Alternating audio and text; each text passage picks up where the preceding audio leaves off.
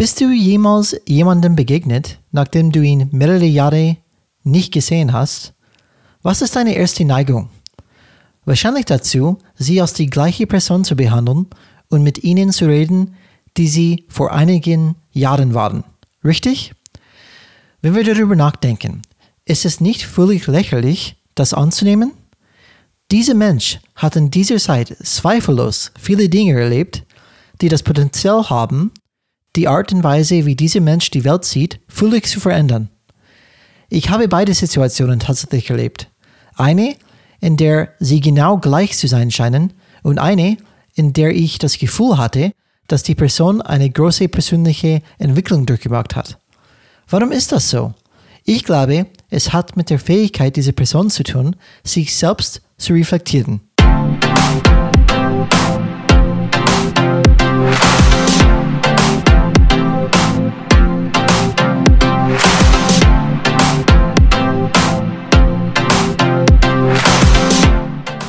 Hallo alle Changemakers draußen, willkommen zu Change is Rad Podcast, wo wir jeden Mittwoch Impulse und Ideen zum Change Management geben.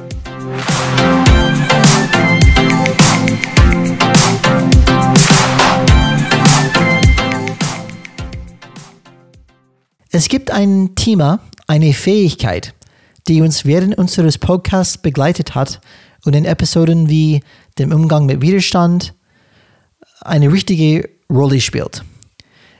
Oder zum Beispiel in unserer Folge It All Starts With You, bei dem es darum ging, eine starke persönliche Basis zu schaffen, um mit den vielen schwierigen Situationen, denen wir im Leben und als Change Manager begegnen, umzugehen. Oder die Folge Blow Your Mind zum Beispiel. Deine Superpower im Change, was einen genaueren Blick auf systemisches Denken und Theorie wirft. In alle diese Folgen spielte das Thema Selbstreflexion eine große Rolle. Das ist eine so wichtige Fähigkeit für das Leben und ist besonders notwendig, um ein guter Führungskraft zu sein, weshalb wir diesem Thema eine Episode widmen wollten, wahrscheinlich die erste von vielen. Viel Spaß dabei. Hello Changemakers, Folge Nummer 29. Selbstreflexion, woran wir eine gute Führungskraft erkennen. Willkommen zurück. Alex ist wieder da. Alex, wie geht es dir? Ich grüße alle zusammen und mir geht es gut. Ich hoffe, dir auch. Mir geht es auch gut. Ähm, wie wir vorher kurz gesprochen haben, die Wochenende ist wirklich rasant schnell vorbeigegangen. Ich könnte noch einen Tag brauchen, aber Brian akzeptiert es, es ist vorbei. Ähm, Montag geht es weiter und ist einfach so. Diese Folge wird an Sonntagabend aufgenommen. Und ich verspreche euch, liebe Zuhörer und Zuhörerinnen, das Einschalten hat sich jetzt schon gelohnt. Definitiv. Ich bin echt gespannt ähm, über das Thema heute, weil ähm, wie, wie ihr gerade herausfinden möchten und die, die schon uns länger zuhören, Selbstreflexion ist ein Thema, die immer wieder vorkommt. Und das ist das Thema heute. Es ist eine Fähigkeit, die uns während unserer Podcast, wie gesagt, immer wieder vorkommt. Es gab ein paar ähm, Folgen besonders, wo es wirklich hervorgehoben worden ist, wie Umgang mit Widerstand, oder It All Starts With You, wo wir zum Beispiel ähm, in das systemische Denken und Theorie eintauchen. Oder zum Beispiel, ähm, ja, keine Ahnung, gab es wirklich ganz viele Episoden. Alex? Ich würde sogar so weit gehen, es ist eine Basisfähigkeit, um eine gute Führungskraft zu sein. Und das werden wir auch erklären in dieser Folge. 100 Prozent. Und wenn wir, wir sprechen ja über Change Management, über Wandel, du musst als Führungskraft genug Selbstreflexion trainiert haben, diese Denk, dieses Denkwerkzeug entwickelt haben, um mit dem Change, um den Wandel erfolgreich umgehen zu können. Das ist die Hypothese, die wir hier aufstellen. Genau, so ist es. Könnte ich nicht besser sagen. Tauchen wir gleich rein. Ähm, aber bevor wir über Selbstreflexion sprechen, ich möchte erstmal über eine andere Fähigkeit sprechen, die als Grundlage für Selbstreflexion dient. Und das ist nämlich Achtsamkeit. Und Alex, lustigerweise hast du mir ein Bild ähm, gewhatsappt ähm, von dem nächsten Cover von T3N geschickt. Und was war der Titel für diese, für diese ähm, T3N? Achtsames Führen. Genau. Und die natürlich haben diese, dass es cool ist. Es muss natürlich cool sein. Ein Star Wars ähm, Formulierung gemacht. Ähm, Star Wars ist cool? Nicht? Bin ich so out schon? Ja, ich finde schon Star Wars cool. Ähm, achtsam führen du musst, glaube ich, die, die tatsächliche Begriff, die die nutzen. Um, und anscheinend ist das Thema gerade im Trend. Da freut mich, dass wir genau über dieses Thema sprechen, weil das hat er mir natürlich geschickt, erst nach wir dieses Thema schon entschieden haben. Die Frage für mich ist, wird dieser Fokus auf Achtsamkeit haften bleiben oder wegfallen, wie es die meisten Trends tun? Ich vermute, es wird immer größer werden. Also es wird kein Warum? Trend, sondern es wird ein Standardthema im Management sein. Und nicht okay. nur im Management, auch für das eigene Leben. Man merkt ja einfach, dass, auch was wir in den vergangenen Folgen ja erwähnt haben, dass die Forschung sich damit äh, weiter beschäftigt, dass immer mehr Erkenntnisse kommen, wie, das, wie das Gehirn beeinflusst wird damit, durch die neurologische Verbindungen, mhm. die dadurch entstehen. Dass Achtsamkeit ein wichtiges Werkzeug ist, um sein eigenes Leben zu regeln, aber auch als Führungskraft effektiv zu arbeiten. Ja, ich glaube, in den vergangenen Episoden hast du dann, wir sprechen von Wissenschaft und Recherche. Alex, du hast das Thema Mindfulness, das ist der englische Begriff, ist Mindfulness, Achtsamkeit. Das ist ein wichtiger Bestandteil von Meditation. Und wie du schon ein paar Mal erwähnt hast, es gibt diese Studie, diese Studie es gibt sehr viele wissenschaftliche Studien in diese Richtung. Und das ist, es ging, es fing mit, mit das Thema Meditation an, mit diesem ein bisschen esoterischen Touch, aber es wurde halt festgestellt, dass mehr dahinter steckt. Und man sieht ja, dass diese Trends und wie viele Apps schon dazu gibt und runtergeladen werden. Ich weiß nicht jetzt, wie diese, eine, dieser, eine der größten Meditations-Apps heißt, irgendwas mit Head. Headspace. Mhm. Headspace, genau. Und man merkt auch, dass das immer wichtiger wird und dass es auch vor allem von amerikanischen Managern gelebt wird. Allein von Google gibt es ja schon so viele Sachen dazu. Genau, kommt immer, immer mehr vor. Genau wie du sagst, das ist ein Trend, die scheint erstmal erstmal zu haften. Und wenn wir einfach dann Achtsamkeit erstmal definieren, das Schöne ist, ich muss es nicht selbst definieren, weil jemand hat es schon definiert. Und ähm, ich nehme die Definition aus Wikipedia, die möchte ich einfach kurz vorlesen.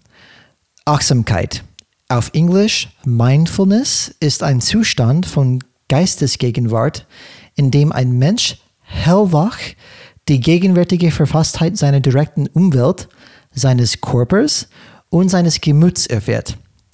Ohne von Gedankenströmen, Erinnerungen, Erinnerungen, tut mir leid, Fantasien oder starken Emotionen abgelenkt zu sein ohne darüber nachzudenken oder diese Wahrnehmungen zu bewerten.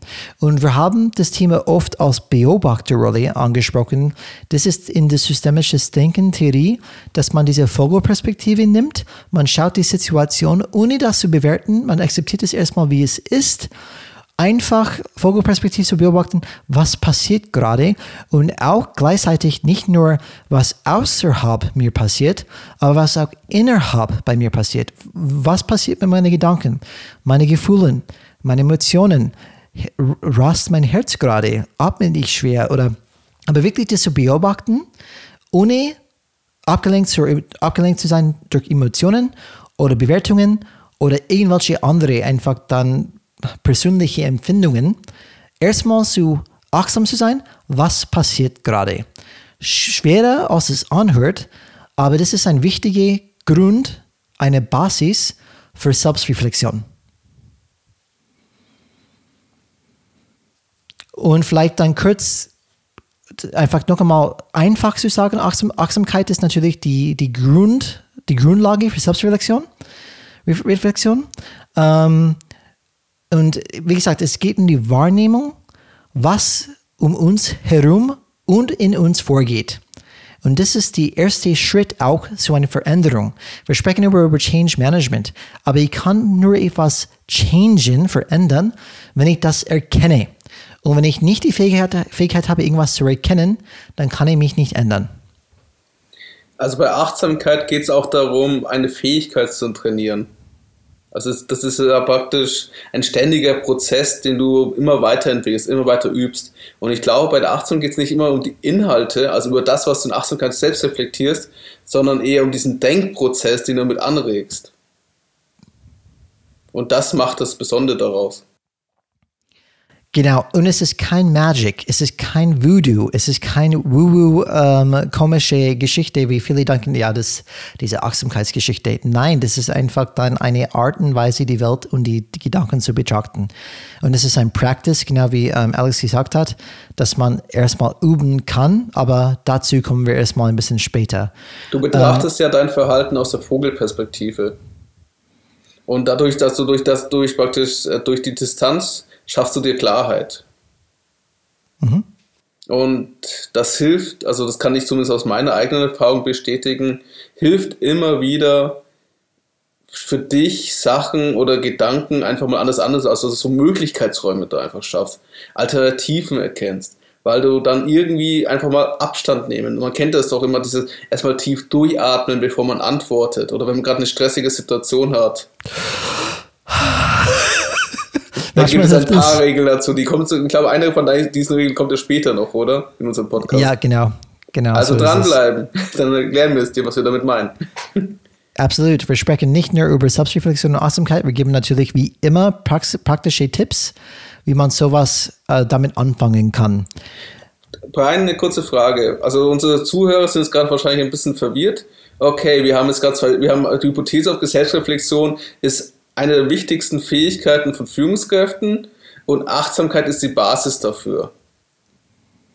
Spinnen wir? Sind wir gerade in die Esoterik abgewandert oder was ist mit uns los? ähm, man könnte locker sagen, dass wir spinnen. Ähm, ich bin sicher, dass ein paar das sagen, weil, die, wie gesagt, wir sprechen von Sachen, ähm, die nicht so einfach sind. Und wir sind in einer Gesellschaft, die ständig abgelenkt ist. Das ist genau, was wir nicht gern tun, mit uns selbst ähm, beschäftigen. Das heißt, wir, wir, wir schauen in Instagram oder irgendeine ähm, Netflix-Serie oder wir fressen uns zu Tode oder wir saufen uns zu Tode oder was auch immer. Wir lenken uns einfach immer ab. Ähm, ich arbeite einfach den ganzen Tag durch, Termin nach Termin nach Termin, dass ich einfach keine Zeit habe, überhaupt zu reflektieren und zu denken. Ähm, und das ist ein, ein bisschen die Gesellschaft, wo wir sind. Irgendwie diese Hamsterrad, wo du gar nicht von diesem Hamsterrad wegkommst und einfach schauen kannst, oh, ich laufe die ganze Zeit in einem Hamsterrad. Habe ich gar nicht gewusst. und mein Leben ist jetzt vorbei. genau, weil ich gar nicht gewusst habe, dass ich drin war. Und ähm, klar, das ist dann vielleicht ein Thema, die nicht so immer vorkommt in Führungskräfte-Workshops und so weiter. Aber das ist Grund ein, eine fundamentale Sache für uns.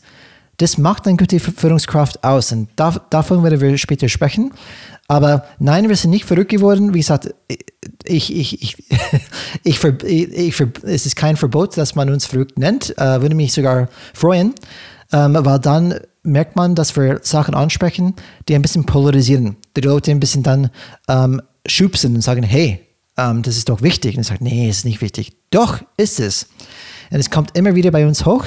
Und ich bin sicher, dass der einzige Weg, persönlich zu entwickeln, geht durch Achtsamkeit, Schrägstrich, Selbstreflexion.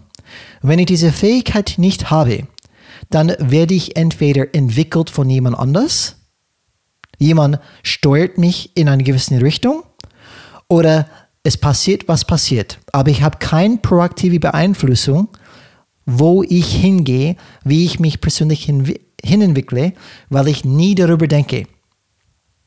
Man kann ja auch sagen, alles, was du erlebst, alles, was du denkst, alles, was du fühlst, hat ja einen Einfluss auf dich.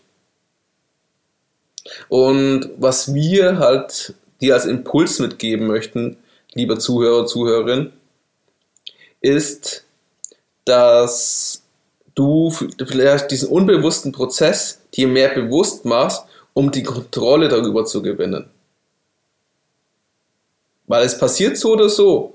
Und willst du wirklich etwas, was so wichtig ist, was dein Leben so beeinflusst, dass dein Handeln, deine ganzen Gedanken, Denkmuster, die in dir sind, willst du das unbewusst gestalten werden? Also willst du gestaltet werden oder willst du lieber gestalten? Und wenn du gestalten möchtest, dann empfehle ich dir auf jeden Fall diese Folge weiter anzuhören. Absolut. Und ähm, Alex, bevor wir äh, weitermachen mit der Selbstreflexion, ich lese gerade ein Buch, ähm, das heißt Radical Acceptance, radikale Akzeptanz. Und du weißt, ich bin ein großer Fan von. Ich dachte, Akzeptanz. radikal ist ein böses Wort. Hey, Change is Rad. Rad steht auch für Radical. Ähm, Radical heißt, wie gesagt, schau auf unsere Homepage. Ähm, es gibt ein Warum Rad und da erklären wir, was wir mit Rad meinen. Um, und Radical Acceptance heißt einfach dann um, Extreme Acceptance in diesem Fall. Um, und natürlich gibt es Beispiele, wo Radical nicht so gut ist, Alex, aber in diesem Sinne heißt einfach Extreme Acceptance von Tara Brach. Uh, Tara Brach ist, ist ihr Name, die Autor. Da will ich einen, einen Link in die Show Notes machen. Und dieses Buch hat starke Wurzeln im Buddhismus, mhm. wo natürlich Achtsamkeit eine wichtige Rolle spielt. Und sie erzählt in diesem Buch eine Geschichte, die meiner Meinung nach die Wichtigkeit der Selbstreflexion zeigt. Und das möchte ich kurz erzählen, das dauert nicht lang. Aber glaube ich, es gibt uns ein Bild im Kopf, warum es so wichtig ist, Selbstreflexion ernst zu nehmen. Ich bin gespannt. So, es gab ein äh, weißer Tiger, die, heißt, äh, die hieß, ich glaube, das eine wahre Geschichte auch. Mohini hieß dieser Tiger. Mohini war ein künstlicher, äh, künstlicher weißer Tiger der für viele Jahre im Nationalzoo in Washington, D.C. lebte. Und für die meisten dieser Jahre war ihr Zuhause das alte Löwenhaus. Äh, typischer 12 mal 12 Fuß, Fuß ist vielleicht, vielleicht 6 mal 6 Meter, großer Käfig mit Eisenstangen und einem Zementboden, wirklich Beton. Und Mohini verbrachte ihre Tage damit, in ihrem beengten Quartier uh, unruhig hin und her zu laufen. Schließlich äh, arbeiteten Biologen und Mitarbeiter zusammen, um einen natürlichen Lebensraum für sie zu schaffen. Er streckte sich über mehrere Hektar, das heißt riesengroß, und hatte Hügel, Bäume, einen Teich und eine vielfältige Vegetation. Mit Aufregung natürlich und Vorfreude entließen sie Mohini in ihre neue und weitläufige Umgebung. Allerdings, es war zu spät. Der Tiger suchte sofort Zuflucht in einer Ecke des Geländes wo sie für den Rest ihres Lebens lebte. Und wo Mohini lief und lief in dieser Ecke auf und ab, bis eine Fläche von 12 mal 12 Fuß, wieder 6 mal 6 Meter, grasfrei war. Das heißt, sie hat einfach diese Muster, die sie jahrelang erlebt hat, in diese 6 mal 6 Gefängnis, kann man sagen, einfach in die Wildnis, in diese ganz große Gehege wiederholt und ist nie von dieser 6x6 Meter Fläche weggekommen.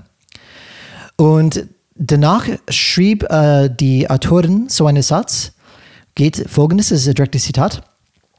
Vielleicht ist die größte Tragödie in unserem Leben, dass Freiheit möglich ist und doch können wir unsere Jahre gefangen in den gleichen alten Muster verbringen. Und das ist die Gefahr, was Mohini, diese Tiger, nicht könnte. Sie könnte nicht reflektieren und ähm, von Vogelperspektive sehen, was passiert. Weil wenn sie, das könnte, hätten sie gesagt, hey, warum mache ich das, das wieder?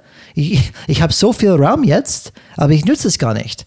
Aber nein, die, der Tiger, diese arme Mohini, ist in ihre dysfunktionelle, feste Muster geblieben. Und das, das, wir sprechen oft über diese Sachen, über dysfunktionalen Verhaltensmuster im Change Management. Aber ich denke, das geht weit über das Change Management hinaus und gilt für das Leben. Und ich denke, jeder von uns hätte die Fähigkeit, mindestens fünf dysfunktionale Muster zu identifizieren, die uns derzeit zurückhalten. Was meinst du, Alex?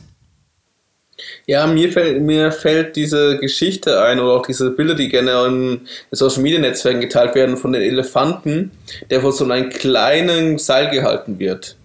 Und da gibt es auch diese ah, Geschichte ja. mhm. von einem Elefant, der ist als Kind praktisch äh, an, so an, an dieses Seil festgemacht worden. War natürlich als kleines, als, ich weiß nicht, wie ein Elefantenkind jetzt heißt, wie, äh, als junger Elefant konnte sich davon nicht lösen. Aber er ist halt sein Leben lang an diesem Seil gewesen und dann, wie er jetzt eigentlich groß und stark genug gewesen wäre, um sich zu befreien, hat es halt nicht mehr versucht. Weil sein Kopf war das Muster drin, ich kann mich von diesem Seil nicht befreien. Ich habe zum Beispiel genau. heute ein zufällig auch ein Bild gesehen, wo ich auf ähm, Instagram war, von einem Pferd, das an einem Plastikstuhl gebunden war. Mit okay. dem gleichen Satz, dass deine Grenzen im Kopf äh, hängen, also dass deine Grenzen im Kopf konstruiert werden. Mhm. Weil logischerweise ein Pferd an einen Plastikstuhl zu binden, ist, glaube ich, nicht die beste Lösung, wenn du möchtest, dass das Pferd nicht wegläuft. Aber es hat nicht versucht. Ja, ist interessant. Und das geht so in diese in Richtung, Moment, also ja. Und ich glaube, mhm. dass du es bei Menschen genauso machen kannst. Und äh, im Gegensatz zu jetzt diesen ganzen Tiermetaphern oder auch echten Geschichten, haben wir jederzeit die Möglichkeit. Es wird zwar schwieriger, weil diese Muster sich immer stärker in unserem Gehirn verfestigen, aber wir haben immer die Möglichkeit, uns von diesem Muster zu befreien. Und das ist eigentlich das Positive, die positive Nachricht in dieser Geschichte. Wir müssen nicht so enden wie Mohini. Und wie machen wir das, Alex? Wie, wie, was ist der erste Schritt, in Effekt diese Muster zu verändern? Sich diesen Muster bewusst zu werden. Durch Achtsamkeit genau. und Selbstreflexion. Oh mein Gott. das haben wir nicht geübt, Leute. Das hat er einfach eiskalt gesagt und das freut mich, dass dann wir an sich dann, das ist genau was, um was es geht. Erstmal musst du es erkennen. Wir sagen auch zum Beispiel im Kampfsport, die wichtigste Fähigkeit im Kampfsport ist nicht irgendwie zu punchen oder zu kicken oder zu bewegen. Die wichtigste Fähigkeit ist erstmal aufmerksam zu sein, erstmal das Punch sehen zu können, weil du kannst nur blockieren, wenn du es siehst. Und darum geht es bei Selbstreflexion. Man muss erstmal erkennen, was überhaupt passiert. Und da brauchst du diese Fähigkeit, erstmal achtsam zu sein, okay, was passiert in dem Moment und dementsprechend erstmal darauf zu reflektieren. Und wir haben diese ähm, Folge benannt, wie wir einen guten Führungskraft erkennen können, in Effekt durch Selbstreflexion. Und wir glauben, wie Alex schon vorher erwähnt hat, dass diese Fähigkeit eine absolute Notwendigkeit für einen guten Führungskraft ist. Und die Frage ist, warum? Warum glauben wir das? Ähm, hauptsächlich, für, mindestens von meiner Seite aus, ich denke, eine moderne Führungskraft findet sich in einer dynamischen Umgebung, ähm, die vielleicht in zehn Jahren oder vielleicht sogar weniger Jahren völlig anders aussehen wird als heute. Und das bedeutet, dass eine gute Führungskraft die Art und Weise, wie sie die Dinge tun, ändern und sich an die neue Umgebung und die neuen Bedingungen anpassen muss. Das ist für mich eine gute Führungskraft, weil er geht mit die Seiten und passt sich an anhand, was benötigt ist in die moderne Umgebung. Aber der erste Schritt zur Veränderung, wie wir gesagt haben, besteht darin zu erkennen, was man überhaupt tut was nur durch Selbstreflexion möglich ist. Das heißt, für, für mich, deswegen ist es eine Kernkompetenz für jede Führungskraft, die nicht nur heute erfolgreich sein möchte, aber auch in die Zukunft, weil wir wissen, dass die Zukunft anders sein wird. Und der einzige Weg für die Führungskraft, das mitzugehen, sich selbst zu verändern, ist erstmal zu erkennen, was mit ihm und ihm herum passiert und dementsprechend, und das passiert natürlich dementsprechend erstmal nur durch Selbstreflexion. Ich möchte auch einen kleinen Exkurs noch machen zum Thema, weil wir haben ja diese systemische Change Management Ausbildung zusammen machen dürfen und einfach auch mal das für unsere Zuhörer wahrscheinlich ein bisschen greifbar zu machen. Rede ich um das Thema professionelle Systems, systemisch integrale Haltung. Diese professionelle oh systemisch integrale Haltung, allein dieses Wort schon. Da bin ich ist, gespannt, ähm, da bin ich gespannt bin ich auch gespannt, ob ich es so rüberbringen kann, was mir da, was ich da spannend dran finde. Das ist praktisch, ähm, geht es darum, dieses seriöse und professionelle einer Führungskraft.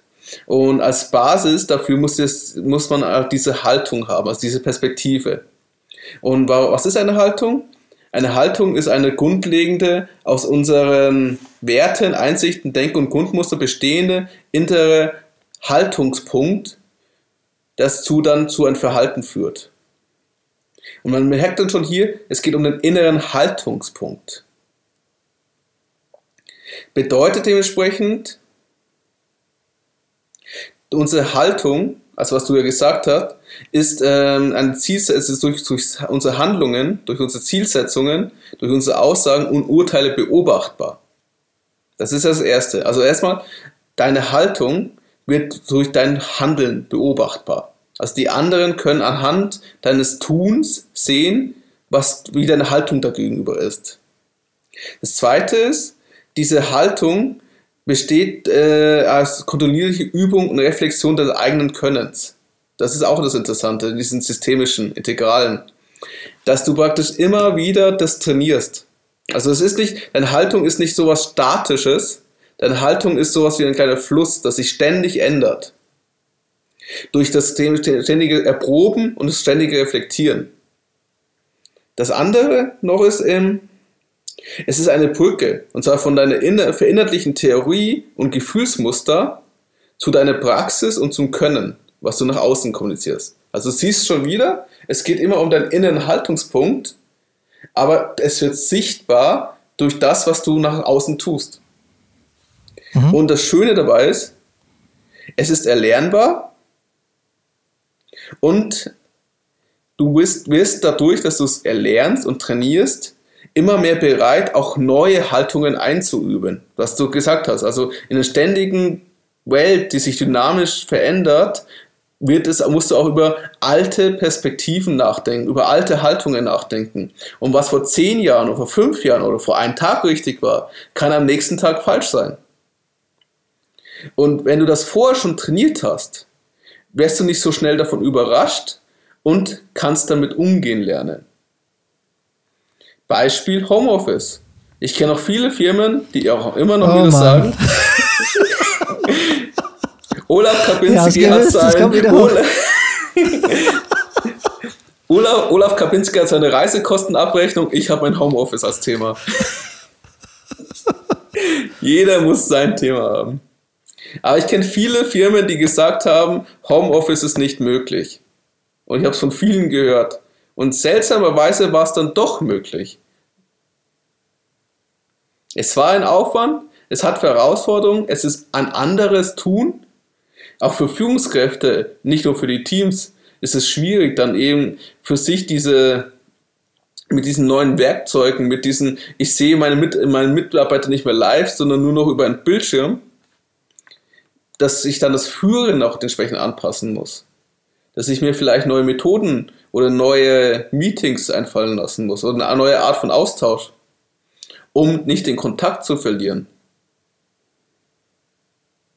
Und das ist das, was ich diesen professionell systemisch integrale Haltung meine. Und das ist die Basis dafür. Und damit ich das genau verstehe, Alex, ähm, Exkurs professionelle systemische integrale, integrale Haltung, das ist definitiv ein, ein Mundvoll von Worten.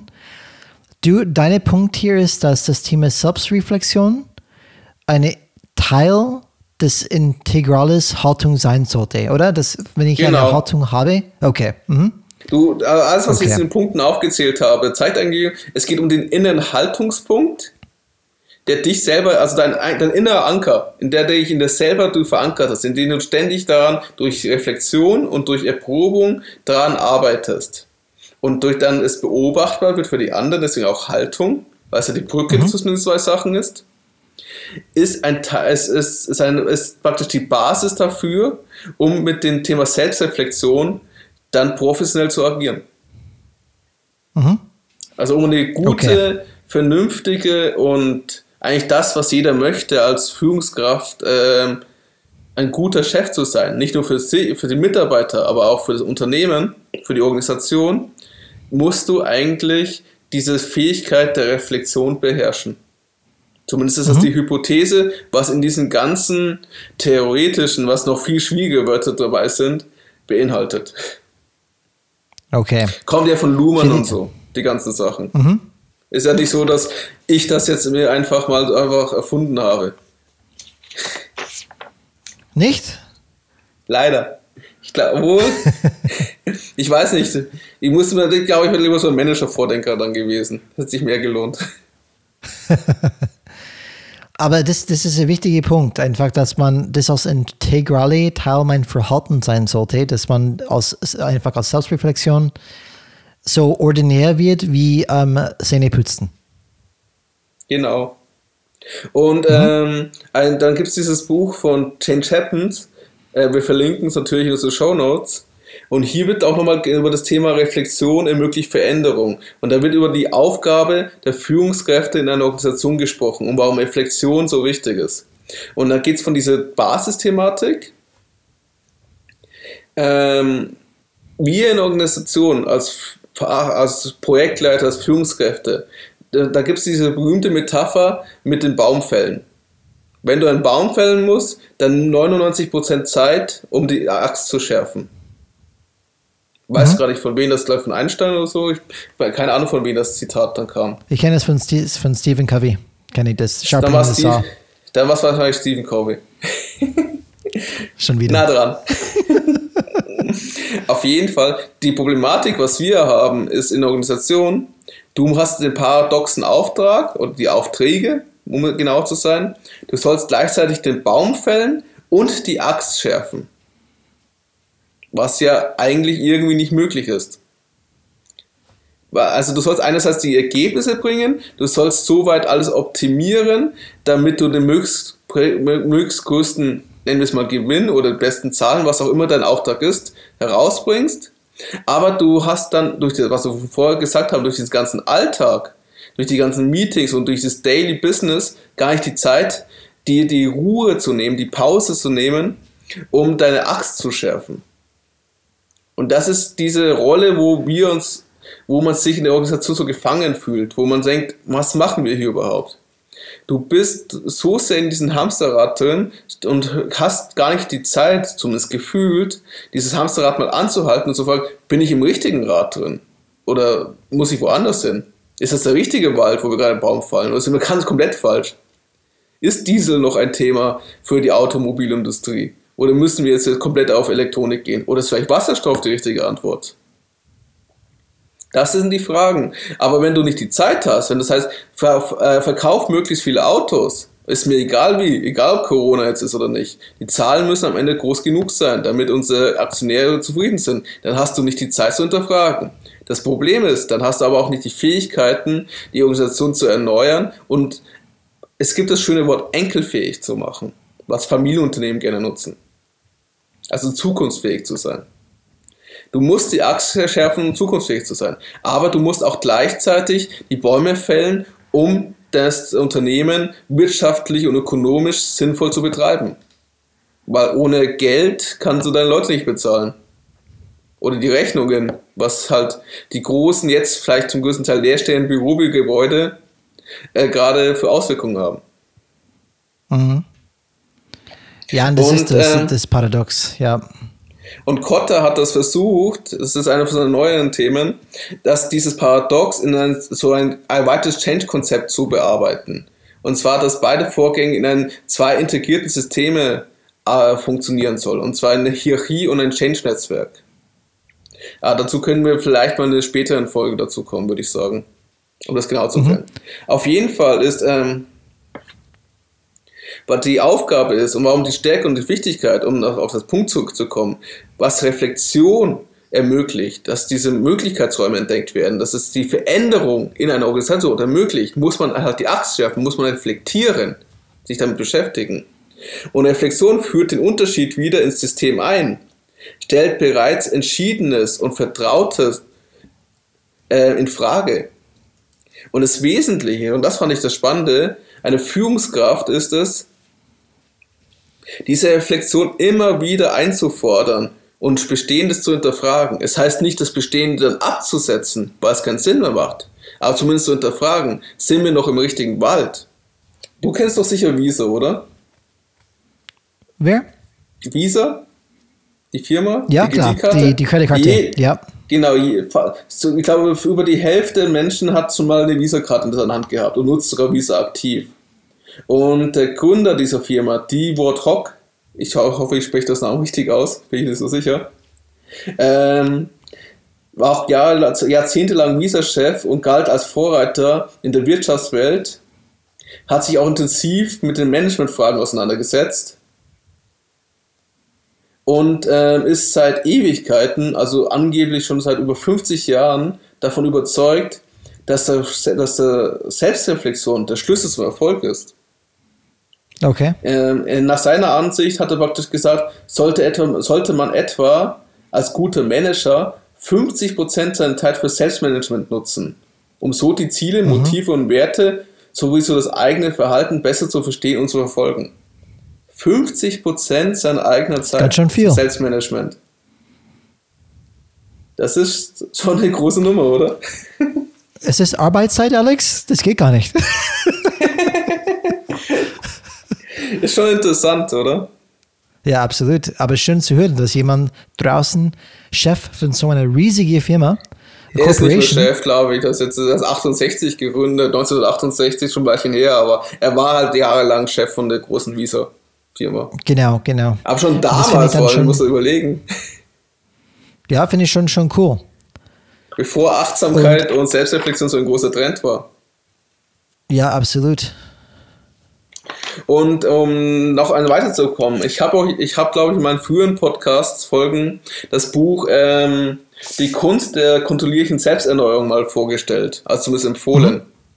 Wo es um die acht Prinzipien für, acht Prinzipien für ein neues Change Management geht. Von Hans-Joachim Gerks. Und interessanterweise, rate mal, was das erste Prinzip ist. Selbstreflexion? Oh ja! Selbstreflexion stärken nicht heißt geübt, das erste Prinzip. Nicht geübt, einfach so geraten. Und es sagt ganz klar, dass Selbstreflexion ist eine Basisqualifikation, um Change erfolgreich zu meistern. Und indem du dich das selbst, also deine Person, also da haben wir schon wieder das Thema Selbstmanagement zum Thema machst und zum, zum Gegenstand von deinen Beobachtungen, nur so kannst du praktisch immer deine Position an Praktiken kritisch prüfen, dein eigenes Handeln hinterfragen und mit diesem bewussten Auseinandersetzen entwickeln, kannst du ein, ein Selbstbild entwickeln und immer ständig weiterentwickeln. Das ist ja nie ein abgeschlossener Prozess. Das ist ja das, was mich persönlich auch immer wieder so fertig macht. Es hört nicht auf.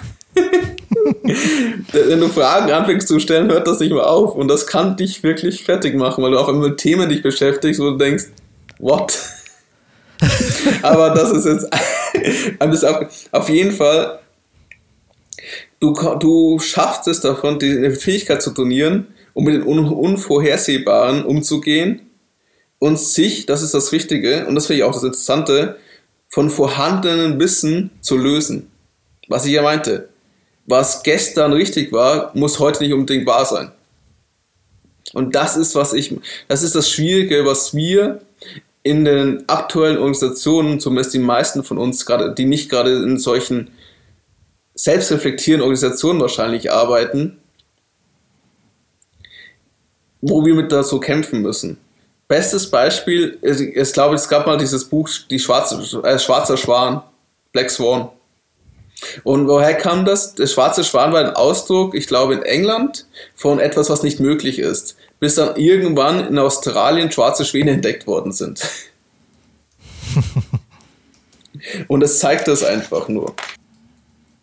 Und ähm, um auf das Thema Selbstreflexion zurückzukehren. Du weißt ja, woher das Wort kommt. Es kommt ja aus dem Lateinischen und heißt Reflektio. Das bedeutet ungefähr, glaube ich, zurückbeugen. Und wenn, man, okay. und wenn man das ein bisschen übertragt, bedeutet es, dass du deine Aufmerksamkeit nach innen beugst. Mhm. Und mit dieser Distanz schaffst du für dich selber diesen Überblick. Also, das ist ja was, das ist ja dieses Systemische immer, diese Vogelperspektive. Und die Abstand fördert eine Sichtweise, in der die wo praktisch eher der Exploration, also der Entdeckung dient, nicht der Identifikation. Und das ist auch noch, finde ich, ein sehr wichtiger Punkt. Das ist nämlich der Unterschied zwischen einer Fachkraft, finde ich, oder einer guten Führungskraft. Eine Fachkraft definiert sich meistens durch seine Fähigkeiten, mit irgendein bestimmtes Tool umzugehen. Ich bin SAP-Experte. Ich bin, keine Ahnung, MySpace-Manager von mir aus.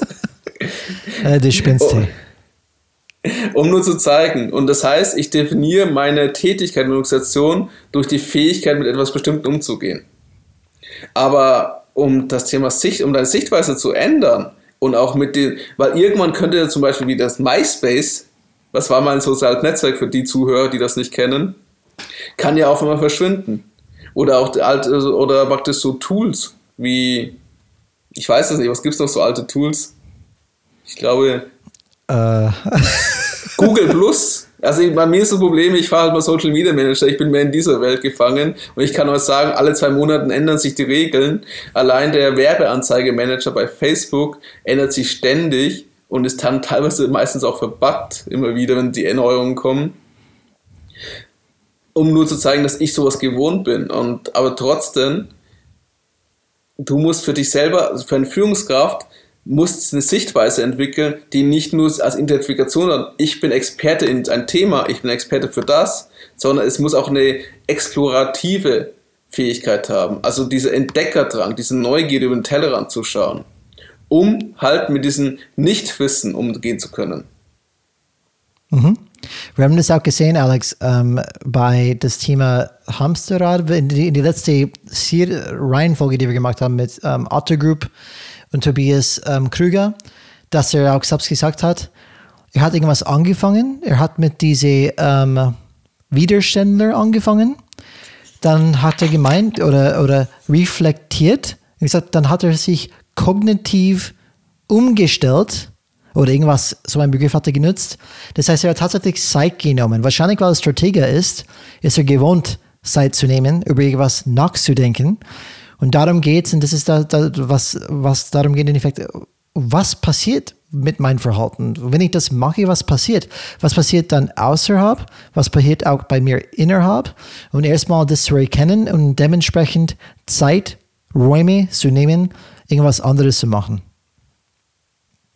explorieren, Alex, oder? Du hast gesagt, okay, man weiß nicht, wo es hingeht. Man muss ein, wie eine ähm, explorieren, einfach wie die, die Begriffe, die du genutzt hast, nicht nur ich bin Experte, du bist eigentlich kein Experte. Du musst erstmal den Weg finden, wo es hingeht.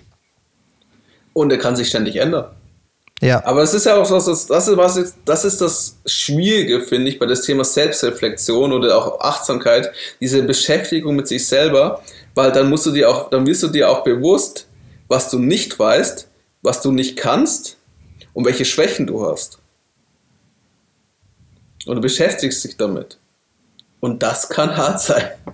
Ja, aber nicht nur das, auch welche Stärken du hast. Ja, genau. Also, du siehst beide, beide Seiten der Medaille, sozusagen. Genau. Und ich finde, finde das sehr, sehr gute Punkte, Alex. Das, das eine gute Zusammenfassung, warum wir so wirklich überzeugt sind, dass Führungskräfte diese einfach dann Fähigkeit haben müssen. Genau wie in dieses Buch vorkommt, die erste Kernkompetenz von einem erfolgreichen Change Manager ist tatsächlich Selbstreflexion. Und ich würde gern auf den Tipps ähm, umsteigen ähm, für Integration der Selbstreflexion in deinen Alltag. Aber bevor ich das mache, ich glaube, Alex, hast du noch einen Punkt? Genau, ich wollte noch den amerikanischen Management-Vordenker, so hieß er, weil das passt auch genau dazu, zum nächsten Punkt dann, auch zu unseren mhm. Tipps dann. Ähm, Henry Minzberg. Der ist Amerikaner. Ja. Okay. ich glaube, Mainzberg oder Mainzberg, keine Ahnung, wie man seinen Namen richtig ausspricht. Henry Minzberg wahrscheinlich. Henry Minzberg. Glaubst du? Ja, aus Amerikaner glaube ich schon. das Dann habe ich es ja richtig ausgesprochen. Wie sagt man Zuckerberg und Zuckerberg? Zuckerberg. Zuckerberg. Zuckerberg. ähm, auf jeden Fall, er plädiert ganz stark dafür, dass ein Manager sich Zeit für Reflexion schaffen muss.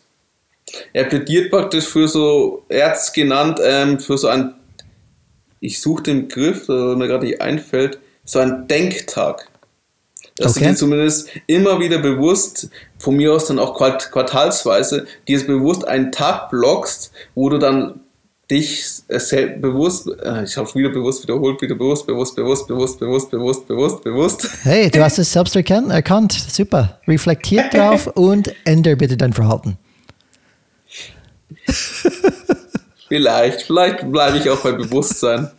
Hey, ist nur Feedback, mach damit, was du willst. Oh Mann. Ach ja, für unsere Zuhörer, die die letzte Folge nicht eingeschaltet haben, hört sie euch an. Ich denke, das war sicher interessant. Da ging es um das Thema Feedback. Und dazu haben wir sogar zwei Folgen gemacht. Genau, ein großes Thema auch. Auf jeden Fall. Er, ähm, was er dann gesagt hat, das fand ich auch gut. Eine Reflexion, Reflexion ohne Aktion ist möglicherweise passiv, aber eine Aktion ohne Reflexion ist gedankenlos. Mhm.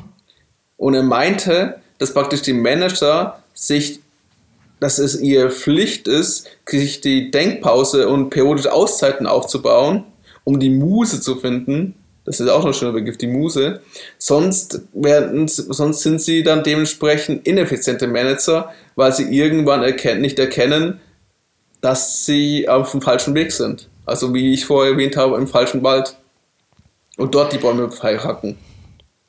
Das ist eigentlich unser erstes Tipp, Alex, oder? Das ist die, in Effekt, das finde ich ganz gut. Und was ich gern an diese Gedanken mag, in Effekt, wir nehmen einen Tag pro Quartal oder pro Monat oder was auch immer, das zeigt eine gewisse Wertschätzung gegenüber das Thema. Das ist nicht nur etwas, was ich zwischen Tür und Angel mache.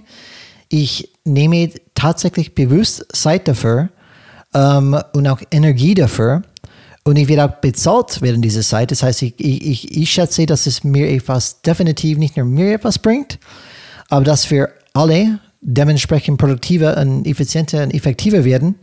Deswegen, und wenn man das hört von einem Manager, die das schon praktizieren, und ähm, das ist erstmal für mich ein bisschen, wie sagt man, Unterstützung, dass wir auch ähm, nicht die Einzigen sind, die denken, das Thema so wichtig ist.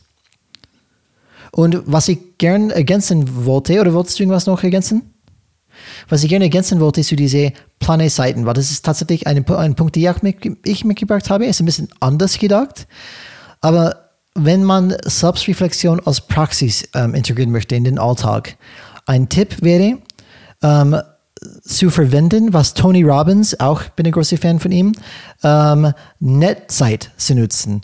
Netzeit heißt einfach No Extra Time, N-E-T, No Extra Time. Das heißt kein extra Zeit. Es gibt ganz viele Netzseiten, zum Beispiel ich bin beim Zähneputzen, das mache ich jeden Tag und ich lasse meinen Gedanken normalerweise irgendwo wandern wenn ich bei Zähneputzen bin oder Duschen. Die sind auch Seiten, wo ich gleichzeitig an irgendwas anderes denken kann, weil diese Aktion ist so routine, dass ich gar nicht da, da oder mental Power brauche dafür. Also ich kann solche Seiten nutzen, einfach diese Reflexion zu üben, zum Beispiel. Ähm, ein, ein, an vielleicht eine gewisse Situation zu denken, an meine Reaktion zu denken, okay, was, was ist die Wirkung auf mich, was war, was war meine emotionale, emotionale Lage, was war meine Attitude, meine Einstellung, was hat es für eine Wirkung. Ähm, man kann solche Seiten auch nutzen, ähm, einfach Selbstreflexion zu üben. Das heißt, ich fand die Idee von Alex sehr gut. Oder wenn eine Manager oder Vordenker, ähm, erstmal einen Tag festzustellen oder wirklich festzusetzen dafür. Oder zum Beispiel, dass du kleine Pausen während des Tages, wie bei Zähneputzen oder Duschen oder was auch immer, auch nutzt, an solche, Denk an solche Sachen zu üben. So, das ist Tipp Nummer eins. Also es geht praktisch darum, dass du es versuchst in den Alltag zu integrieren und extra dafür eine Zeitinsel schaffst. Genau, es ist wichtig, um einfach leichter in, das, in diesen Prozess reinzukommen. Genau. Und das nächste Tipp, Alex, etwas, was glaube du auch ein Fan davon bist, ist Journaling. Das heißt, man hat wirklich wie ein Tagebuch und man datiert oder ähm, gewisse einfach dann Pages und schreibt einfach irgendwas aus, irgendwas auf, äh, zu reflektieren. Ähm, das ist etwas, was ich und Alex, glaube ich, gemeinsam tun. Ich muss wahrscheinlich sagen, dass Alex vielleicht ein bisschen mehr Journaling macht als ich. Aber ich, ha ich habe Bücher drin. Alex, du kennst meinen Traum damals, den ich hatte. Dieser verrückte Traum über meinen Chef damals. Ja. Und, und das war so eine bewegende Die Zuhörer Traum. haben jetzt gerade irgendein komisches Bild wahrscheinlich im Kopf. Das kann sein, ja. Die können denken, was sie wollen. Aber das, ist, das war, war nicht irgendwas, es war schon ein komisches Traum. Aber das, das, Wichtige, das Wichtige ist, das Wichtige ist, ist, ich habe es aufgeschrieben in mein Journal. Und auf, weil ich aufgeschrieben habe, konnte ich darauf reflektieren. Und diese Lektion, die ich gelernt habe aus diesem Traum, schätze ich sehr. Und weil ich das aufgeschrieben habe, notiert habe, diese Reflexion bleibt noch stärker in meinem Kopf und es ist jetzt eine Lektion für meines Leben. Wenn ich das nicht aufgeschrieben hätte, hätte es wahrscheinlich schon längst aus meinen Gedanken gewandert und würde diese Lektion wahrscheinlich für immer verlieren. Dementsprechend ist Journaling sehr wichtig, nicht nur als Momentaufnahme, ähm, aber dass man einfach dann schreibt, glaube ich, bleibt es erstmal fester hängen und man beschäftigt sich, weil du den, diese, diese Tun ich muss irgendwas tun, ich muss irgendwas praktizieren. Ich schreibe etwas auf und daraus ähm, reflektiere ich dann auch. Und noch ein letzter Punkt zwecks Journaling, und das ist, glaube ich, wichtig zu verstehen. Wie du, wie ich gleich in unserer Feedback-Episoden gesagt hast, Alex, ähm, es gibt ein Sprichwort, don't teach from your wounds, teach from your scars. Es ist unterrichte nicht von deinen Wunden, deine offenen Wunden, aber eher von deinen Narben.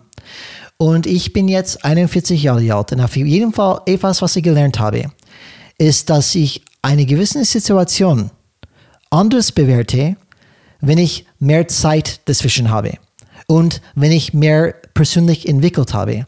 Das heißt, eine Situation, die mir, keine Ahnung, wenn ich 21 passiert ist, betrachte ich anders, wenn ich 25 bin, als wenn ich 41 bin, weil ich bin ein ganz anderer Mensch als jetzt.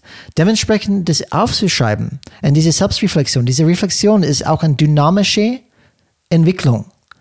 Das heißt nicht, dass du für immer die gleiche Meinung bleibst. Heißt, dass in dem Moment du nutzt deine persönliche Fähigkeit zu reflektieren und über eine Next Action, eine Entscheidung zu treffen. Aber es ist interessant, das zu notieren, kannst du mir noch zehn Jahre zurückschauen, ha, ich hätte eigentlich ganz anders umgegangen, oder ich wäre eigentlich ganz anders umgegangen mit der aktuellen Information und, und persönliche Einstellung, die ich habe. Ich wollte nur kurz äh, das auch erwähnen, was auch wichtig ist, glaube ich. Interessant. Auf jeden Fall, warum schreiben? Weil Schreiben hilft es dir, aus dem Kopf rauszubekommen. Deswegen mhm. sind Notizbücher immer noch so wichtig. Und wir sind noch in der Generation, ich weiß nicht, bei den jungen, bei der jüngeren Generation könnte es wahrscheinlich eine App sein oder so, aber wir brauchen das Haptische. Und ich finde, es ist einfach sinnvoll, wenn du einfach das, was in deinem Kopf vorgeht, das befreit dich auch teilweise, finde ich, einfach niederschreibst. Und diese Sachen sind nur für dich, du lässt es keinen anderen lesen. Deswegen kann auch egal sein, wie hässlich die Schrift ist, ob du da einen Fehler drin hast oder nicht.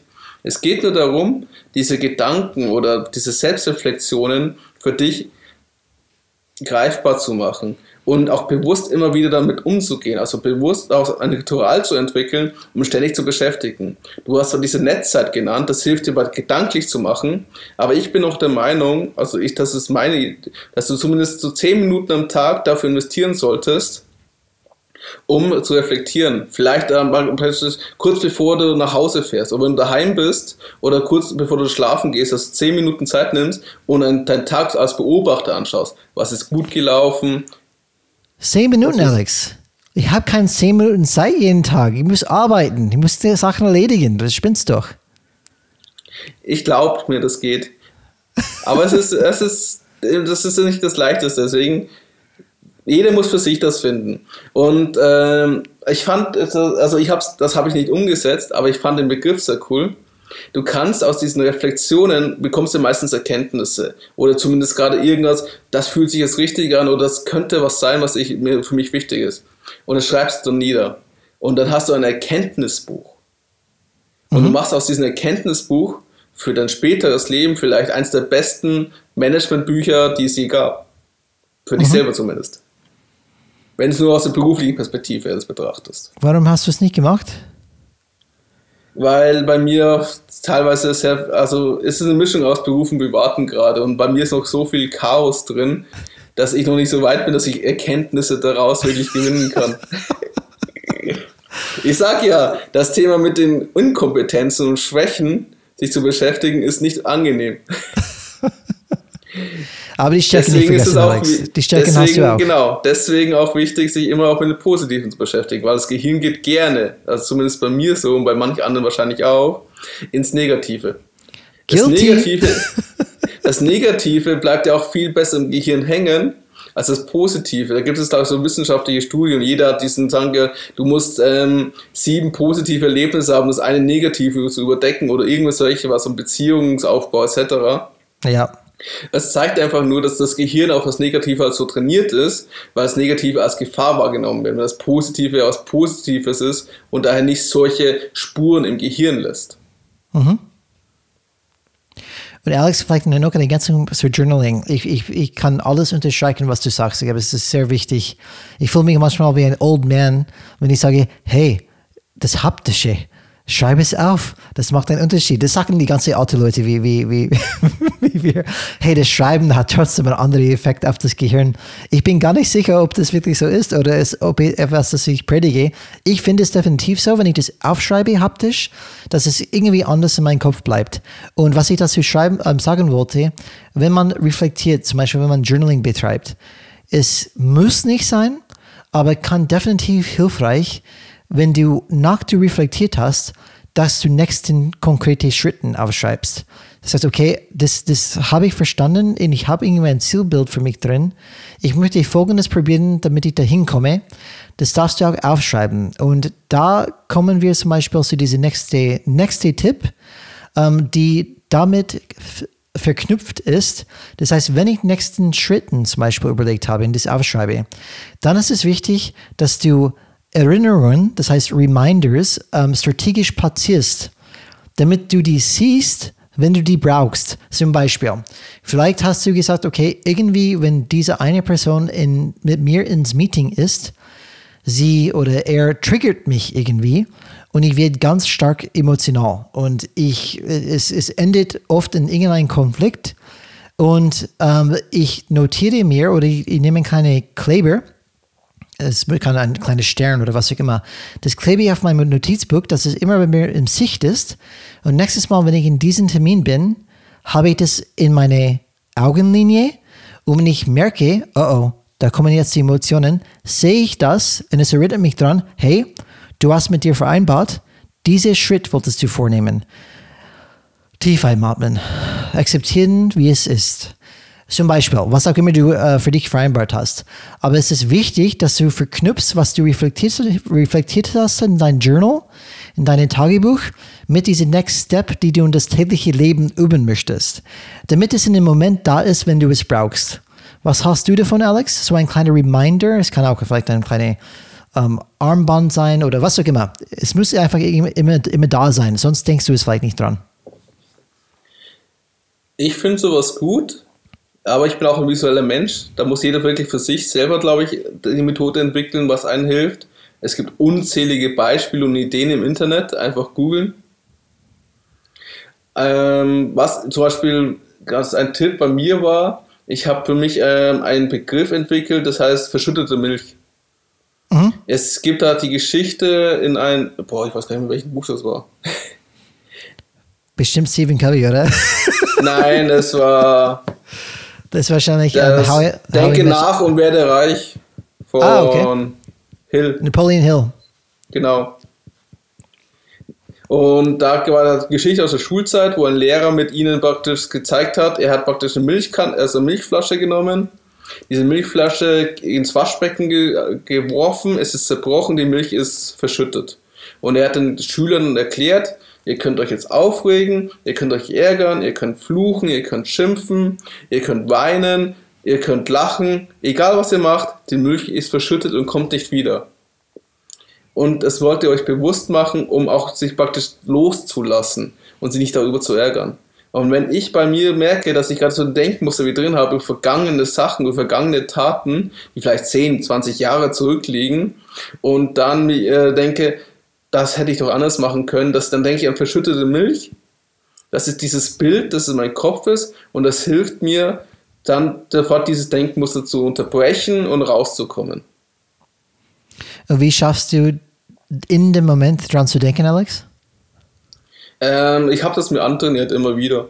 Okay. Also ich habe es immer wieder bewusst. Es war so also ich merke viel Geschichte so sehr, die ist mir so im Kopf geblieben mhm. und dann habe ich halt dieses verschüttete Milch als Bild genommen und ich sag's mir im Kopf dann, wenn ich merke, so ein Muster gerade wieder läuft. Okay. Und es wird immer besser. Ein anderes Beispiel ist das mit dem Gummiband, was ich dir mal erzählt habe. Mhm. Wenn du anfängst negativ, also ganz einfacher Trick, du hast ein Gummiband um den Arm, kann gerne auch ein blaues sein, dann fällt es ein bisschen mehr auf.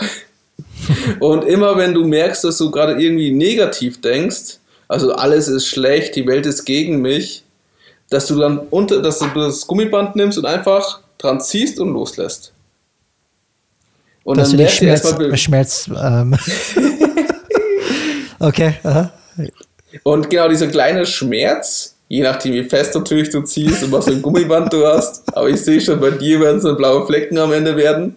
Könnte sein, könnte sein. Dann merkst du erstmal, wie oft du im Tag solche negativen Gedanken bekommst. Also zumindest war es bei mir so. Und du machst dir diese, diese, die, diese Muster, dieses Gedankenmuster, das anscheinend bei dir drin war, also zumindest war es bei mir, dass es immer wieder drin ist, erstmal bewusst. Und wenn es dir bewusst wird, kannst du auch dagegen vorgehen. Das heißt, du kannst auch entscheiden, nicht so zu denken. Oder aufhören, das zu denken. Und das war ein Schritt, das machst du über zwei, drei Wochen und du merkst das einfach, wie, dass es immer leichter geht. Genau, und, und über was sprechen wir, ähm, liebe Zuhörerinnen und Zuhörerinnen? Wir sprechen über Muster. Muster sind stärker, als man denkt. Unterschätze bitte Mustern nicht, weil die sind sehr stark. Und diese dysfunktionelle Muster, damit wir die, die brechen können, oft brauchen wir manchmal so eine Erinnerung. Und was passiert dann, wenn ich mein Band schnappe? Es ist nicht so, dass ich mich einfach dann durch negative Feedback mich anders entwickeln möchte. Das heißt nur, ich breche diese Muster, weil ich bin kurz abgelenkt. Oh, oh ja, das habe ich gemacht. Dann durch diese kleine Schmerz, diese kleine Band, äh, merke ich, okay, jetzt denke ich negativ, jetzt breche ich gerade den Muster.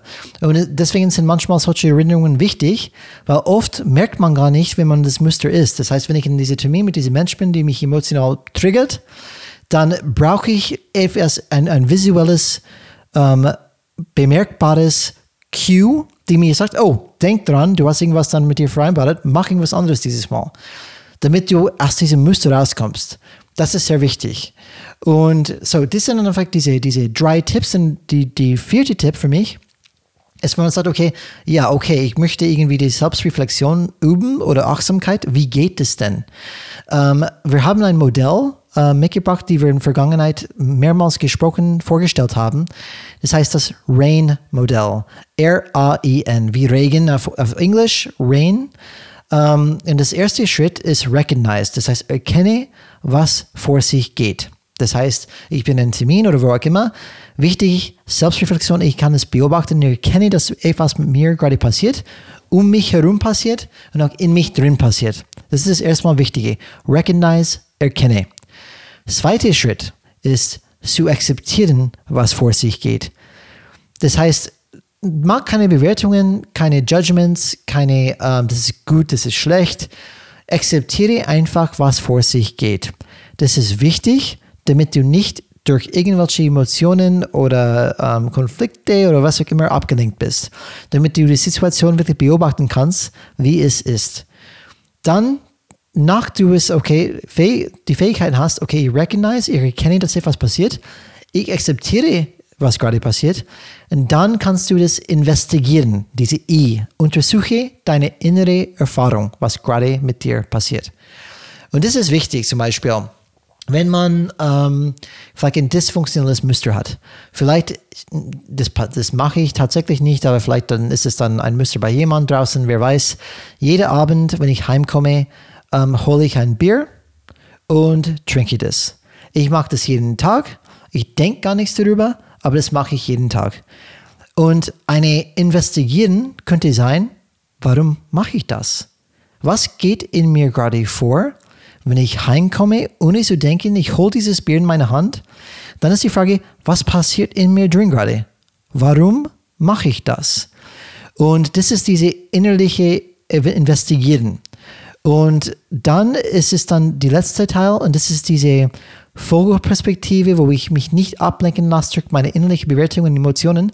Ich beobachte das einfach, was passiert. Das heißt, keine Ahnung, ich mache das, weil ich dadurch besser fühle. Aber es ist nicht so, dass ich in dem Moment das als schlecht oder gut bewerte. Ich beobachte einfach meine eigenen Gedanken, die diese Frage gerade beantworten. Warum trinke ich das gerade? Und wenn meine Antwort ist, weil ich Bock drauf habe, weil es mir gut schmeckt, weißt du was, ich will einfach dann entspannen. Die, diese innerliche Dialog beobachte ich, aber ich identifiziere mich nicht damit. Es ist eine reine, probieren mindestens, aus dieser Vogelperspektive, einfach zu beobachten, was in mich vorgeht. Betrachte die Situation aus, aus der Distanz, ohne dich in Urteilen oder Emotionen zu verfangen. Dieses Modell gibt uns mindestens ein Template, eine Blaupause, wie wir erstmal Achtsamkeit und Selbstreflexion erstmal üben können. Hast du ja schon mal in einer anderen Podcast-Folge erwähnt, das RAIN-Modell. Ich glaube, man müsste es wahrscheinlich dann mehrmals ähm, erwähnen, weil ich glaube, dass es tatsächlich nicht so einfach ist. Das ist, äh, hört sich einfach an. RAIN, ja, recognize, accept, investigate, non-identification, aber das ist trotzdem etwas, was, glaube ich, relativ viel Übung ähm, veranlangt. Ja, der zweite Punkt ist immer noch der Punkt, mit dem ich mich manchmal schwer tue. Das Akzeptieren. Ja. Und ich denke da schon an ein paar Personen, die ich auch kenne oder auch erlebt habe im Beruflichen, dass das, glaube ich, einer der schwierigsten Punkte ist. Viele erkennen zwar nicht, was sich vorgeht, also das Erkennen ist ja schon schwer, aber dann, wenn man es auch erkennt, das Akzeptieren und dann sagen, ja, es ist so und es ist nicht schlecht oder gut. Ist schwierig, ist definitiv schwierig, weil wir sind Bewertungsmaschinen, Alex. Seit wir Kinder sind, sind wir einfach dann ähm, gepolt oder gelernt oder ähm, sozialisiert. Bewerte, was du siehst und bewerte das sofort. Die Medien sagen es auch. Hey, du bist, du bist dick, da, du bist ein schlechter Mensch, du bist faul, anscheinend. Um, ähm, du bist dann fit, du bist dumm. Tut mir leid. Wenn du die ganze Zeit im Fitnessstudio verbringst, hast du nichts im Kopf. Die sind einfach typische Bewertungsschemen, die einfach uns einfach untermauert sind.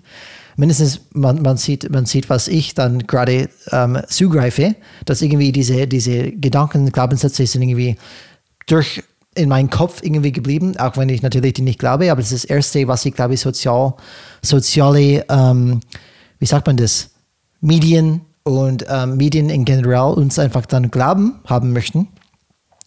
Und das ist wichtig, dass man sagt, okay, ich nehme diese Bewertung erstmal weg. Ich weiß gar nicht, gar nicht, ich weiß gar nicht, ob das stimmt oder nicht. Ich merke, was ich gerade mache. Ich bewerte. Interessant. Wo kommt es dann her? Ähm, die sind einfach ein typisches Reflexionsmodell, wo ich sage, okay, das ist, glaube ich, nicht richtig, was dieser Glaubenssatz mir dann erzählt, dieser innerliche Dialog. Und das ist eine wichtige Ergänzung, die ich nochmal machen möchte zu diesem Rain-Modell. Weil wir sprechen oft über das Thema, ich erkenne das, ich akzeptiere das und ich bewerte es nicht. Dann könnte man pro provokativ sagen, ja, wenn du es nicht bewertest, dann ist alles wurscht. Du kannst das oder das machen, Pff, ist sowieso, sowieso egal. Und dann zum Beispiel, wenn ich, wenn ich in Effekt, gebe ein Beispiel, wenn ich mein Verhalten urteilsfrei betrachte, zum Beispiel, ich esse Schokolade den ganzen Tag. Aber es wurscht, es ist nicht gut, nicht schlecht. Woher weiß ich dann, was ich korrigieren muss? Oder woher, oder woher weiß ich, ob die nächsten Schritte, für die ich mich entscheide, die richtigen sind, wenn alles wurscht ist? Und hier wollen wir einen Tipp geben zur Orientierung. Hier ist es wichtig, zielorientiert zu bleiben. Was versuchst du zu erreichen? Das ist dein Nordstern. Lass dir die nächsten Schritte einfallen, von denen du fühlst, dass sie dich in, die Richtung, in diese Richtung führen und passe dich dann äh, passe dich an, an, wenn das Bedarf zum Beispiel das vorgibt. Das heißt, ich komme nicht näher am Ziel, das heißt, ich passe mich dann wieder an. Es ist wichtig, hier ist es wichtig, wenn du über die nächsten Schritte entscheidest, nach du reflektiert hast, es ist doch wichtig, ein persönliches Urteil über die nächsten Handlungen zu, zu fällen während du dich gleichzeitig nicht zu sehr an diese Handlungen hängst, was dich völlig unflexibel, un, unflexibel macht und dich vielleicht in diese Tigerkäfig Käfig hält. Das heißt, natürlich, das zu beobachten, musst du erstmal fähig sein, das nicht erstmal zu bewerten. Damit du erstmal die Situation betrachtest, so gut wie du kannst, wie es ist. Bevor du dich ähm, wirklich komplett ablenken lässt durch Gefühle, durch Gedanken, was auch immer. Wenn du das gemacht hast, dann ist es doch wieder wichtig, deine Person, deine Persönlichkeit, deine Entscheidungsfähigkeit, deine Priorisierungsfähigkeit wieder einzuschalten. Sagen, okay, das ist, was ich beobachtet habe. Ich entscheide, das folgendermaßen zu bewerten. Und ich möchte folgendermaßen folgende Dinge erreichen. Und dementsprechend entscheide ich für folgende nächste Schritte. Das ist schon da wichtig, Beurteilungen zu fallen, zu urteilen, einfach eine Bewertung dann zu schaffen. Dann ist es dann wichtig. Aber bitte hänge nicht zu fest an diese Beurteilung an und diese Maßnahmen, weil du musst dann wieder fähig sein zu reflektieren und nicht so abhängig von diesen Maßnahmen sein. Okay, hm, das war anscheinend eine, eine falsche Entscheidung oder beziehungsweise nicht die richtige für mich, weil es zieht mich nicht näher zum Ziel. Ich gehe gefühlt in die andere Richtung. Und vielleicht als Haltung, Alex, wir haben über innerliche Haltung gesprochen, vielleicht hilft es, diese, Unabhängig zu, diese Unabhängigkeit ist nicht immer so leicht zu erreichen von diesen Maßnahmen, die ich entscheide. Aber das zu erreichen, könntest du vielleicht dann ähm, die Art und Weise ändern, wie du diese Praxis betrachtest. Zum Beispiel, du betrachtest diese ganze Selbstreflektieren, diese Maßnahmen ergreifen als Experiment oder vielleicht als Spiel, als Game ähm, betrachtest. Hat es Sinn gemacht, Alex, für, diese, für dich, diese, dieser letzte Punkt? Dass teilweise musst du natürlich urteilsfrei unterwegs sein, wenn du es beobachtest, aber natürlich musst du ein Urteil machen, wenn du entscheidest, was sind die nächsten Schritte. Ja, die Sache ist, glaube ich, was es einen greifbar macht. Es geht darum, die aktuelle, das aktuelle, was passiert, nicht negativ oder positiv zu verurteilen.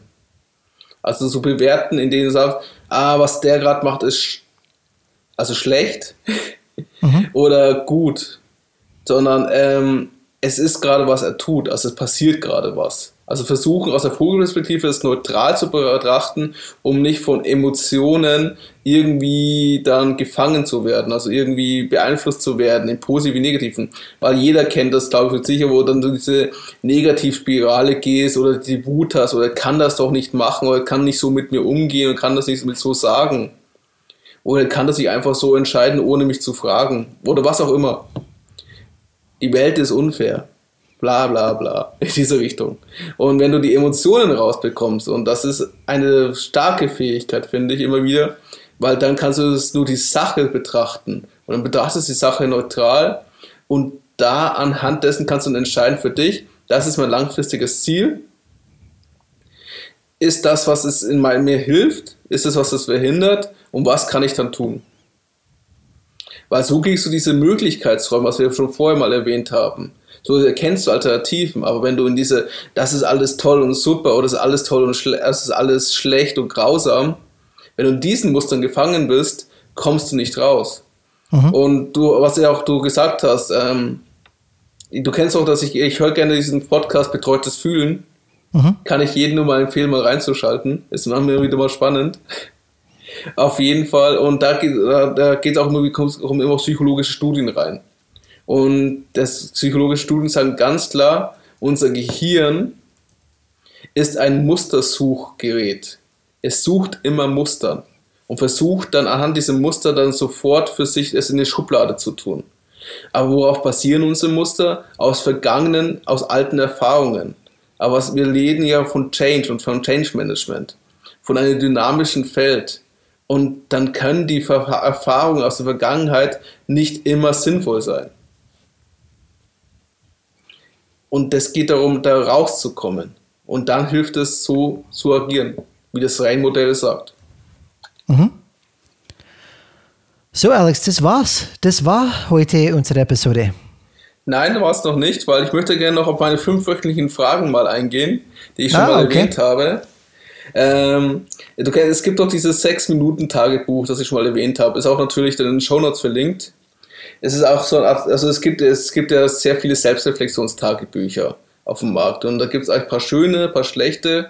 Das Buch selber ist für mich, also ich habe hab die Fragen dann einfach in ein anderes Notizbuch übertragen, weil es einfach schöner war für mich und ähm, haptisch einfach anders, weil es schon dicker Brocken ist. Das Gute bei diesem 6-Minuten-Tagebuch war, dass am Anfang die Theorie erklärt wird, so eine positive Psychologie, was steckt dahinter, mit Beispielen da habe ich auch das Visa-Beispiel rausgenommen und es ein bisschen dir so diese Grundlage verschafft.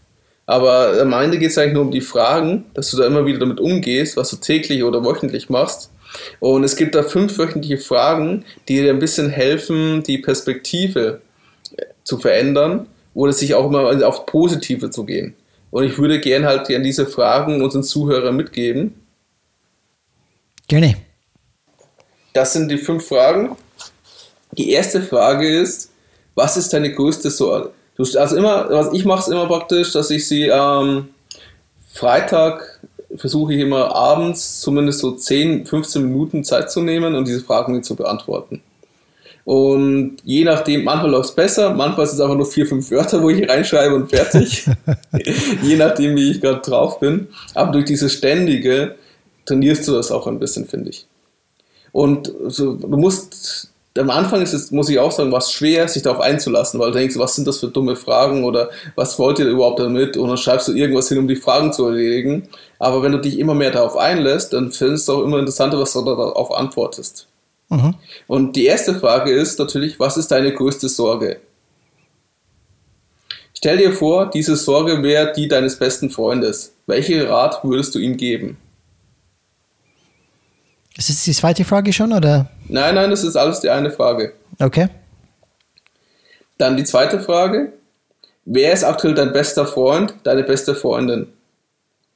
Wofür bist du dieser Person am meisten dankbar? Wofür denkst du, ist sie dir am, am dankbarsten? Die dritte Frage. Wofür liebst du dich? Was magst du am meisten an dir und warum? Die vierte Frage, da geht es praktisch um eine kleine Zeitreise. Erinnere dich, äh, erinnere dich an dich selbst als Kind. Welchen Ratschlag würdest du dir selbst für die Zukunft geben? Und die fünfte Frage, wann hast du das letzte Mal Freudentränen geweint? Wann hattest du das letzte Mal einen positiven Moment, der dir Gänsehaut bereitet hat? Oh, ist long her. ja, die fünfte Frage tue ich mich auch immer manchmal schwer.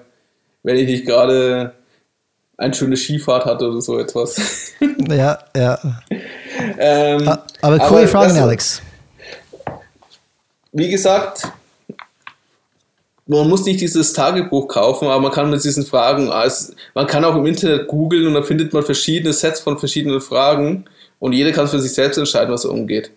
Aber diese Fragen helfen dir immer wieder ein bisschen, was wir haben kontinuierliches Übens, dieses Erproben gesprochen, verschiedene Sachen zu trainieren. Und auch am besten die Frage, fand ich, ist das mit den, wer ist dein best, wer ist aktuell dein bester Freund, deine beste Freundin? Dass du dir mal bewusst machst, für was bist du am meisten dankbar für die Person, aber auch die andere Perspektive nimm, wofür denkst du, ist sie dir am dankbarsten? Also auch die andere Perspektive wahrzunehmen. Und solch, das ist das, was ich mit diesem Reflexionsprozess so gut finde und so wichtig finde. Mhm. Na, finde ich, find ich echt gut. Dann noch das abzuschließen, hätte ich gerne noch was eins gesagt. Das ist natürlich, ich bin immer gut vorbereitet, aber dieses, das Schöne an diesem 6-Minuten-Tagebuch ist, das ich gerade vor mir habe, wo ich auch diese Fragen rausgelesen habe, es ist auch voller Zitate von verschiedenen Personen. Und man kann da, man hört glaube ich das Blättern gerade, ja. Mein Laptop sagt mir das Blättern hört man. Ähm, da gibt es zwei schöne Zitate. Das eine kennen wir schon mal. Das achte auf deine Worte, denn sie werden, achte auf deine Gedanken, denn sie werden zu Worte, achte auf deine Worte, denn sie werden Taten, achte auf deine Taten, denn sie werden zu Gewohnheiten, achte auf deine Gewohnheiten, denn sie werden zu deinem Charakter. Das hatten wir, glaube ich, schon mal Anfang äh, an der ersten Episode von Podcast, wo wir noch Zitate eingefügt haben. Mhm. Und ich möchte sehen, dass ihr das Thema Selbstreflexion auch als sowas wahrnimmt.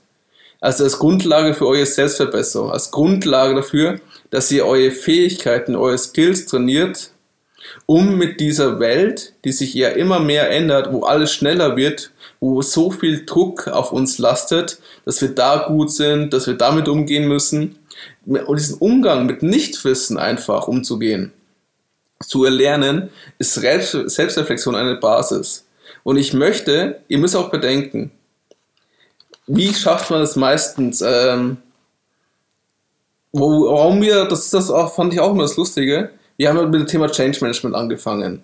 Und wir haben sehr schnell erkannt und in sehr vielen Büchern, die uns auch beschäftigen, auch mit vielen Austausch, wo wir mit Personen darüber sprechen, ist immer ein Punkt dabei, was also vom ganzen Werkzeugmanagement oder von Management-Tools, wo wir sprechen, oder von den ganzen Organisationsstrukturen und all die ganzen Bilder, ist immer ein Faktor mit drin. Und es geht darum, dass die Führungskräfte, dass die Projektmanager oder als auch die, die Geschäftsführung sich mit sich selbst beschäftigt. Das ist immer irgendwie eine Basis, es ist immer so ein roter Faden, der immer reingeht. Auch bei, den, bei einer Podcast-Folge, wo wir mit Otto sprechen. Was hat die Geschäftsführung gemacht? Die hatten, hat, so hat es der Alexander genannt, von, der CEO von Otto. Mhm. Ähm, die hatten praktisch so eine Art Eheberatung, wo sie einen externen Psychologen eingestellt haben, der sie ein Jahr begleitet hat, wo die Geschäftsführung mit ihnen gemeinsam diesen Selbstreflexionsprozess gemacht hat. Und Warren Buffett hat schon immer gesagt, man sollte vor allem in sich selber investieren. Das ist die einzige Investition, die sich tausendfach auszahlt. Und ihr müsst Selbstreflexion als Investition in euch selbst sehen. Sehr, sehr schön, sehr schön gesagt, Alex. Ähm, vielleicht der letzte Fazit von mir für das heutige, das heutige Episode. Äh, wenn wir in Zukunft effektive Führungskräfte bleiben oder werden wollen, äh, ich glaube, es ist wichtig, dass wir uns ständig verändern. Äh, und damit wir diese Veränderungen oder diese Veränderung schaffen können, brauchen wir natürlich Selbstreflexion, die auf Achtsamkeit berührt und eine absolute Notwendigkeit sein muss.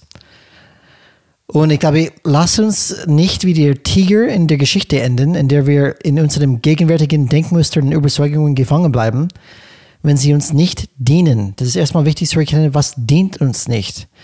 Und um etwas zu reparieren, müssen wir erst zuerst identifizieren können, was durch diese Selbstreflexion geschieht. Das ist diese Tool dafür. Und es liegt dann an uns dann, die nächsten Schritte zu identifizieren. Es gibt verschiedene Möglichkeiten, damit zu anzufangen, wie wir schon gesprochen haben, Tagebuch zu führen oder alltägliche Aufgaben als Zeit zu nutzen, um eure Selbstreflexion zu üben. Und erinnert euch auch bitte an das Akronym RAIN als eine Methode, um euch in einen achtsamen, achtsamen Zustand zu bringen, der diese Selbstreflexion überhaupt erst ermöglicht. Achtsamkeit und Selbstreflexion ist wie alles andere auch eine Praxis, ist eine Practice und sollte so routinmäßig werden wie das Duschen. Das, damit du einfach ausgerüstet bist, um so effektiv wie möglich zu sein, unabhängig von der Situation oder den Umständen. Weil, wie gesagt, das ist dynamisch und wird sich ständig ändern. So, Alex, hat wieder Spaß mit dir gemacht. Ähm, bevor ich den Ausblick auf das nächste Folge gebe, was sollte unsere User, uh, uh, User ist das falsche Wort, ich bin schon im E-Commerce-Bereich, sehe ich. du bist schon wieder Montag. Das ist mein Denkmuster anscheinend. Ich bin immer in das Nutzer-User-Interface-Bereich. Ähm, Zuhörerinnen und Zuhörer, was sollten die für uns machen, Alex? uns natürlich bewerten, auf iTunes fünf Sterne geben und auch vielleicht gerne ein paar nette Worte schreiben. Sagt auch bitte weiter, wenn ihr unseren Podcast gut findet, damit noch mehr Leute das hören, was wir äh, diese Imp Gedankenimpulse bekommen. Und dass wir helfen praktisch gemeinsam ein besseres System aufzubauen. Und natürlich freuen wir uns über konstruktives Feedback, über Lob, oder auch, dass Brian wieder mal eine Verlosung machen sollte zu einer Weinflasche. Passend vielleicht zu Weihnachten. Sangria haben wir Bitte genügend. dann eine E-Mail an kontakt changeitsrad.de. Und natürlich findet man alles, was wir erwähnt haben, die ganzen Bücher und die Quellen findet ihr in den Show Notes. Und denkt daran, Change is Red. Was wird die nächste Folge sein? ja, das ist eine besondere Folge, Alex, weil das ist nicht nur irgendeine Folge, das ist Folge Nummer 30. 30 Folgen hintereinander. Ohne Jetzt kommt eine Woche. Crisis, oder? Die ist eigentlich schon hinter mir. Um, ähm, jetzt, jetzt geht es darum also zu diskutieren. Also Folge 40 dann, okay, verstanden. Vielleicht, ja. Aber wir wollen um, ähm, ein bisschen das Thema Veränderung äh, besprechen, diskutieren. Das heißt, das Titel unserer nächsten Folge ist Veränderung leben – sinnvoll oder Nonsens? Macht es überhaupt Sinn? Ist was wir, wir sprechen jede Woche über das Thema, aber ist es wirklich umsetzbar? Macht es wirklich Sinn? Machen Leute überhaupt draußen das oder machen die es nicht? Ähm, das ist das Thema, über was wir sprechen möchten. Und wie gesagt, Veränderung leben, sinnvoll oder Nonsens. Wieder eine interessante Diskussion. Ich freue mich auf nächste Woche, Alex. Und wie du schon gesagt hast, ich freue mich, ähm, euch immer dabei zu haben, liebe Zuhörer, Zuhörerinnen. Ähm, ihr motiviert uns weiterzumachen. Danke dafür und wir freuen uns auf nächste Woche. Change is Red, Alex. Mach's gut. Bis nächste Woche. Change is Red und habt eine schöne Zeit. Ciao. Ciao.